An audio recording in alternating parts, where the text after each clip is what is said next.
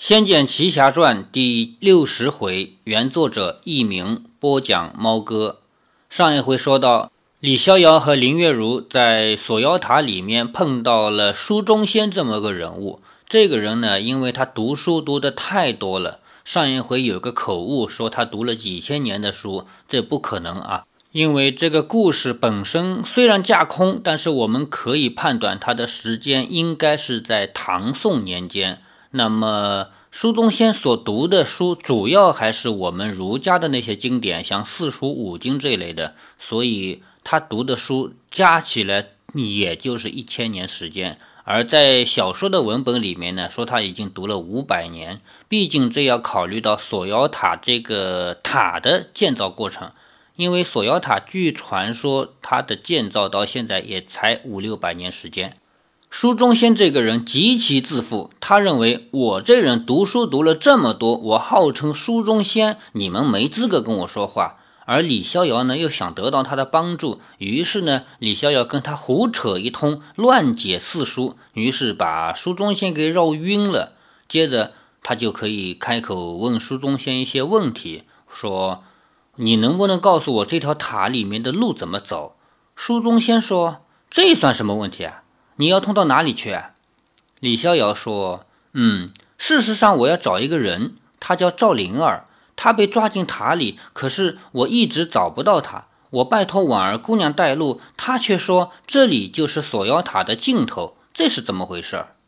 书中仙说：“哎，婉儿一向是走这条路，到我这里就是尽头了。不过如果你一路进来到现在没有见到你朋友的话。”那他可能真的是被囚在更底层，通往底层的路不是这一条。李逍遥说：“那通往底层的是哪一条路呢？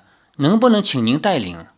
书中先说：“我带路是没问题了，只不过，哎，那条路我一向不大爱走，因为路上会遇到一些面目可憎的妖，愚蠢之极，全是妖魔之耻。”啊，他自己读书读得多嘛，他认为自己是读书中的精，书中仙嘛，已经成仙了。别的那些没有读很多书的妖怪，那简直是成为妖怪的耻辱。就是说，能跟他们一起做妖怪，简直是个耻辱嘛。说那些面目可憎的妖，愚蠢之极，全部都是妖魔之耻。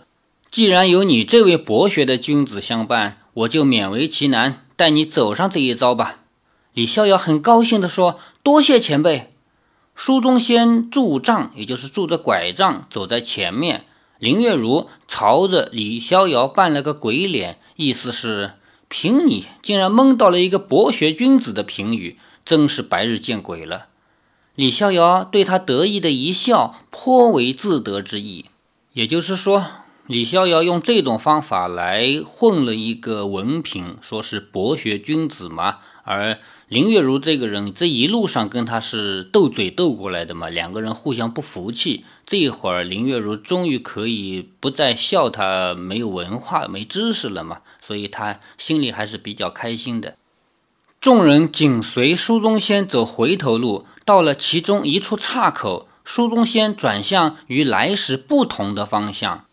江婉儿以往只走过这条路一次。因为这条路上有东西挡着，不让他前进，他以后就不再朝这个方向了。不知道那东西现在还在不在？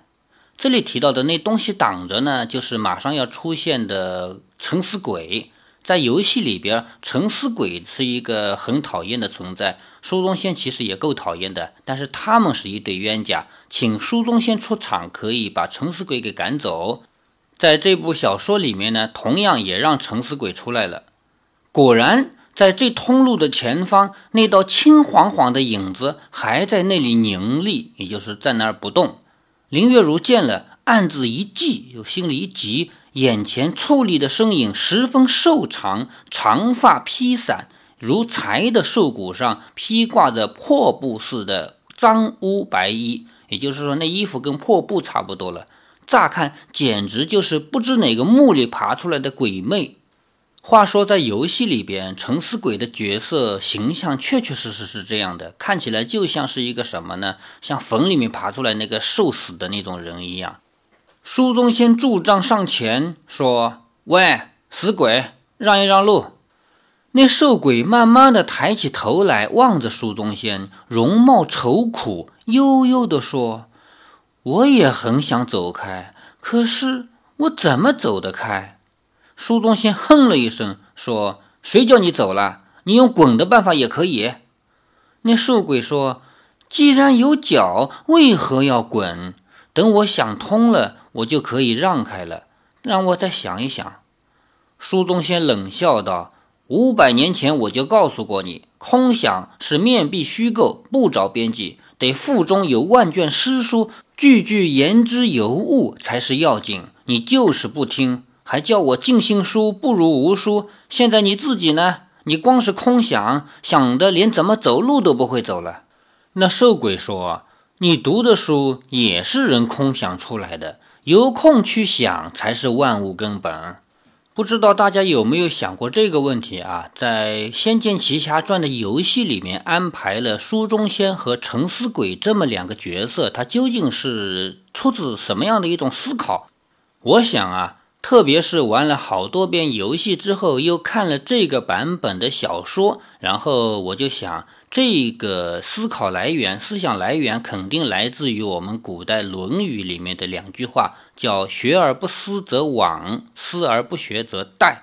说一个人如果只学习不思考，那就会迷惑而无所得；如果一个人只思考而不学习呢，那一定会精神疲倦而无所得。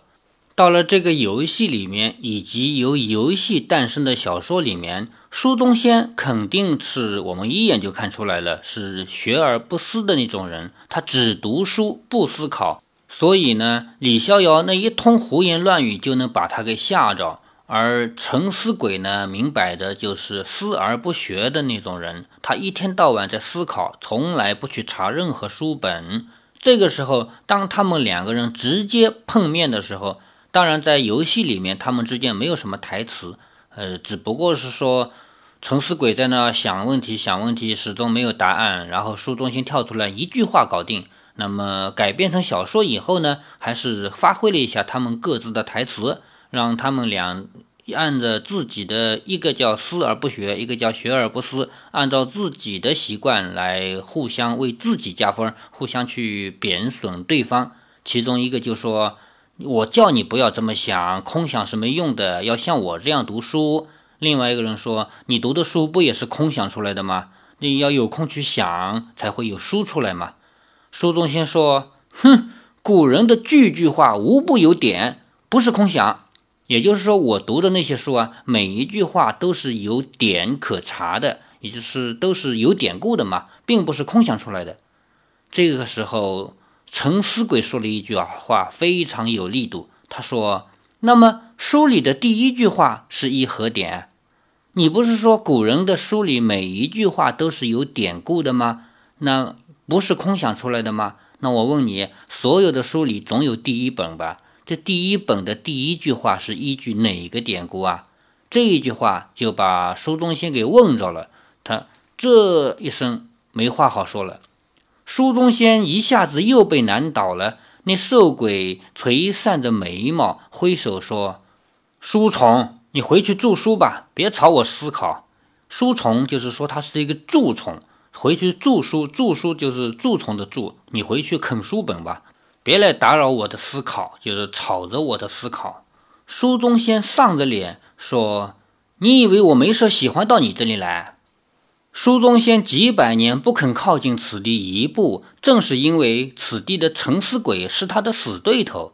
书中仙凡事绝不自己臆测，一定要在书中找出答案才敢去做。而沉思鬼则认为，真正的道理必须要靠顿悟，写成书的文字那都叫迷障，反而会害自己做错，因此怎么也不肯读半行文字。这里呢，小说和游戏有那么一丁点儿的区别。在玩游戏的时候，我们玩家控制的主角呢，首先要去拜访一下书中仙，而书中仙呢，跟你屁话都没有一个，说别吵我读书，然后就消失了。然后你再去拜访沉思鬼，沉思鬼才会说出他的为难之处。他始终没有办法想通，我究竟应该先迈左脚呢，还是先迈右脚？就是想这么个问题。然后你没有路好走嘛，你打他又不跟你打。对游戏里面来说，不像武侠，说你作为大侠，你想打就能打。游戏是不是这样的？情节发生该打你得打，情节发生不打你是没有办法打他的。然后你又只好瞎走，又走回来，走回来，再次碰到苏宗先，把这个事儿告诉苏宗先。苏宗先说：“好，我去对付他。”然后主动请缨前去对付陈思鬼。游戏改编成小说呢，在这里做了一些修改。陈思鬼根本就没有出场之前，他先李逍遥先是对付了苏东先，并且请苏东先带路，然后陈思鬼才出场。那么这种情况下，苏东先也不是说主动请缨，说我要去对付一下陈思鬼，而是呢，他这五百年不敢，始终不敢来跟陈思鬼有一些较量。那么这个时候，因为他佩服李逍遥嘛，李逍遥读书读的、领悟的比他更好嘛，所以他才来的。李逍遥见他们两个针锋相对，忍不住问道：“这位前辈，您为何不能让路？”沉思鬼说。因为我无法移开，李逍遥问：“为什么？你的脚被锁住了？”“不，我是想不通，我应该先踏出左脚呢，还是先踏出右脚？”李逍遥一愣，说：“先出哪只脚不都一样吗？”陈思鬼大摇头说：“不对，不对，左脚是左脚，右脚是右脚，怎么会一样？”李逍遥说。那你习惯哪只脚先，就是哪只脚先出，不就好了吗？陈思鬼说：“习惯，我这五百年来都没有出过脚，也就没有先出哪只脚的习惯。”李逍遥机灵的脑子这一下子也被陈思鬼的话给卡住了，说：“那你先出左脚吧。”陈思鬼说：“左脚，那为何不是右脚呢？”先踏右脚也走得到，为什么走路要先出左脚而不先出右脚呢？林月如不耐烦地说：“不是左脚，那你就先出右脚吧。”陈思鬼说：“右脚是我的脚，左脚也是我的脚呀，为什么两只脚要有左右先后之分呢？”林月如说：“你。”见林月如急躁的样子，李逍遥抓了抓头，拼命地想着有没有什么骗陈思鬼移动的法子。李逍遥眼珠一转，见到苏东先冷笑轻视的样子，连忙说：“哎，这个问题真是太简单了，完全不值得大惊小怪。先出的不是左脚，也不是右脚。”陈思鬼一愣，说：“哦，那么先出的是哪一脚？”李逍遥说。先出的既然不是左脚，那就是右脚；但又不是右脚，那就一定是左脚。这么简单的问题，不必我亲自回答。苏宗先前辈，你告诉他答案吧。苏宗先说：“哼，你只有两只脚就想破了头。如果你是蜈蚣，有百只脚，那你要想到什么时候？”陈思鬼叹道：“还好我不是蜈蚣。”苏宗先又说。蜈蚣百足，不如闲有万足。万一你是闲怎么办？这个闲是什么字呢？左边一个虫字旁，右边一个玄幻的玄，这个字念闲。其实它的样子也跟蜈蚣差不多，不过呢，它脚更多，俗称千足虫。陈思鬼抬起头来看着苏宗先，两眼既忧虑又庆幸，说：“对，还好我不是闲。”否则，我还宁愿当蜈蚣。苏宗先说：“比下不足，完了，咱们来比上，你就知道问题出在哪里了。”比上怎么比？苏宗先说：“来比较少的，你有两只脚才有这个问题。如果你只有一只脚，就没问题了。”陈思鬼说：“废话，但天下人无不两足，一足是强硬而为。”为了解题而化两足为一组，是削足适履，不是问题的结论。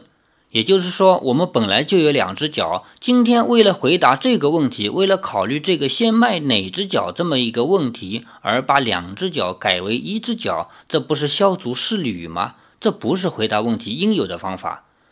苏东先大摇头说：“所以说你不读书，肚子空空的，没有半点墨水，才会这样想问题。虽说人都有两脚，上古的时候，舜之月正魁就是一足。子曰：“魁一足。”魁一足是一个人的名字，其实就是因为魁这个人只有一只脚，所以后人称之为魁一足。庄子《秋水篇》曰：“魁谓贤曰：‘吾以一足乘绰而行。’不是说有的人只是一只脚跳着走的吗？”在这里呢，有一个比较古老的典故，也是中国古代的传说故事，说舜，尧舜禹的舜啊。舜有一个臣，就是管乐的，就是让礼乐来传天下的。其实礼乐传天下，明明是西周年间的事情，只不过古代人他们讲故事，喜欢把自己的心里那些想的事儿往前人身上推，于是就推到了舜那个年代。说舜之乐正魁，这个魁这个人啊，就只有一只脚。子曰，就是孔子说过魁一足嘛，说这个人的名字就叫魁一足。庄子的《秋水篇》里说：“魁谓贤曰：‘吾以一足乘绰而行。’说魁对弦说：‘魁，我们刚才说过了，是只有一只脚的；弦呢，我们刚才也说过了，是有很多脚的，称之为千足虫嘛。’魁对弦说：‘我只有一只脚，乘绰而行。’那么中国古代的传说呢，说魁是羡慕多脚的弦。”就是他脚多，我只有一只脚嘛，羡慕；而多脚的弦呢，他反过来羡慕没有脚的蛇，因为蛇虽然没有脚，但是同样也能走路，所以，呃，这个叫互相羡慕嘛。没有脚的蛇呢，它又去羡慕无形的风，也就是风像这样的没有形状的东西，它也能到这儿到那儿，所以互相之间的这种羡羡慕啊，呃，看到人家的长处啊，这种毛病是改不了的。那么在这里就出现了这样一个典故，说魁看着贤说：“我只有一只脚，我也只能跳着走。”陈思鬼在那想着：“吾以一足乘绰而行。”好像想通了，在那喃喃的念。书中先说：“待老夫略施小术，你就什么问题也没了。”苏东先举杖往陈思鬼身上一点，陈思鬼微微驼的背突然便直了起来，清白的脸上双眼圆瞪，状貌呆滞，说：“你，你做了什么？解决你的问题。现在你走走看。”陈思鬼眼露疑惑，身子一动，居然直挺挺的往前一跳。陈思鬼大为惊讶，又忍不住多跳了几下。脸上的神情由纳闷转为欢喜，啊，原来如此，原来乘绰而行便可以了，哈哈，我能走啦！陈思鬼欢天喜地的跳个不停。书中先说：“哼，空想五百年，不如看古人一行书。”走吧。书中先带着李逍遥等人通过此地，再往前走。这里呢，小说跟游戏有不一样。游戏里边，陈思鬼始终想不明白自己该先出左脚还是先出右脚，反正怎么说他都不让，他就说我想不清楚该先出哪只脚。后来苏东先来了以后，刚才我也提到了，是一句话把这个问题给解决了。什么样的一句话呢？就说你既然搞不清左脚先出还是右脚先出，那把两只脚都砍了，不就解决了吗？陈思鬼恍然大悟，说：“原来如此。”然后他就离开了，这条路就让开来了。不过呢，呃，我玩游戏的时候，我始终觉得这不是一个好的解决方法，因为沉思鬼他能为这个问题思考几百年，一定不可能用把两条腿都砍掉来解决这个问题。从逻辑上讲也讲不过去。所以，一个能思考五百年的鬼妖怪啊！你用这一个不怎么符合逻辑的问题答案来回答他的问题，我觉得有点难以置信。所以呢，从游戏改编成的小说呢，这方面也做了改动，说你既然两只脚不知道该先出哪个，那变成一只脚不就 OK 了吗？所以这种解法比游戏里的那个解法要稍微好一点。他们继续往前走着，李逍遥连忙问说。这条路是通往哪里？书中先说：“你不是要我找被抓的妖吗？我就带你到底下的化妖池去找找看。”化化妖池。一听这个名字，李逍遥不由得打了个冷战。此地群妖有凶有邪，就是这里的妖怪啊，有的很凶，有的不凶。与他们相比之下，灵儿绝对是最温柔可爱的。他们都不必要关在化妖池，那灵儿为什么反而要关到那个地方去呢？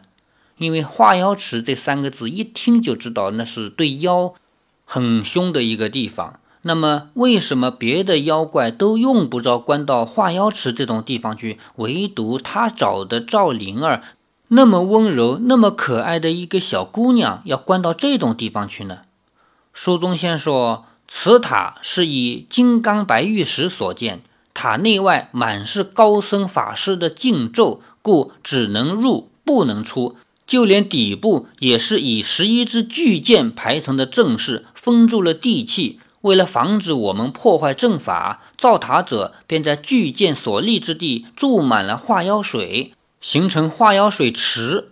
妖类一沾到一滴化妖水，便会化去半身的功力，更不要说整个潜下去了。所以嘛，只要你们别去动那剑阵的脑筋，化妖池里的水是不会威胁到我们的。李逍遥说：“可是，万一人被关在化妖池，还有命吗？”书中先说。化妖池只对妖有用，对人是没有半点影响的。听了他这话，李逍遥不但没有宽心，反而更加忧虑。他寻找赵灵儿的这一路以来，灵儿并非人类的事实也越来越明显的呈现。万一赵灵儿竟真的是妖，待在化妖池里这么久，还能有性命吗？一行人越往里走，路面越是开阔，豁然开朗。这近处是一间高大宽敞的巨大殿堂，平整的地面光见映人，就是地面非常非常平，像镜子一样。中央是一泓明亮的清水，像是巨大无比的豪华水镜一般。巨池内耸立着许多高伟的巨柱，倒影成双，更增气势。李逍遥等仰头走来，顺着巨柱往上看。雕刻繁丽的石柱列之中，就是很多很多个石头柱子啊，石柱列雕刻繁丽的。最中央的建筑上，赫然以金锁链捆锁着赵灵儿。而看见赵灵儿的模样，李逍遥眼前一黑，脑中轰的一声，简直不敢相信。也就是说，李逍遥看到了赵灵儿，但看到的不是他想象中的那个赵灵儿。他究竟看到了什么呢？小说第二十三章《妖塔群魔》到此结束。他究竟看到的是什么样的赵灵儿？接下来他要怎么样来面对赵灵儿，以及怎么样来救他？欲知后事如何，且听下回分解。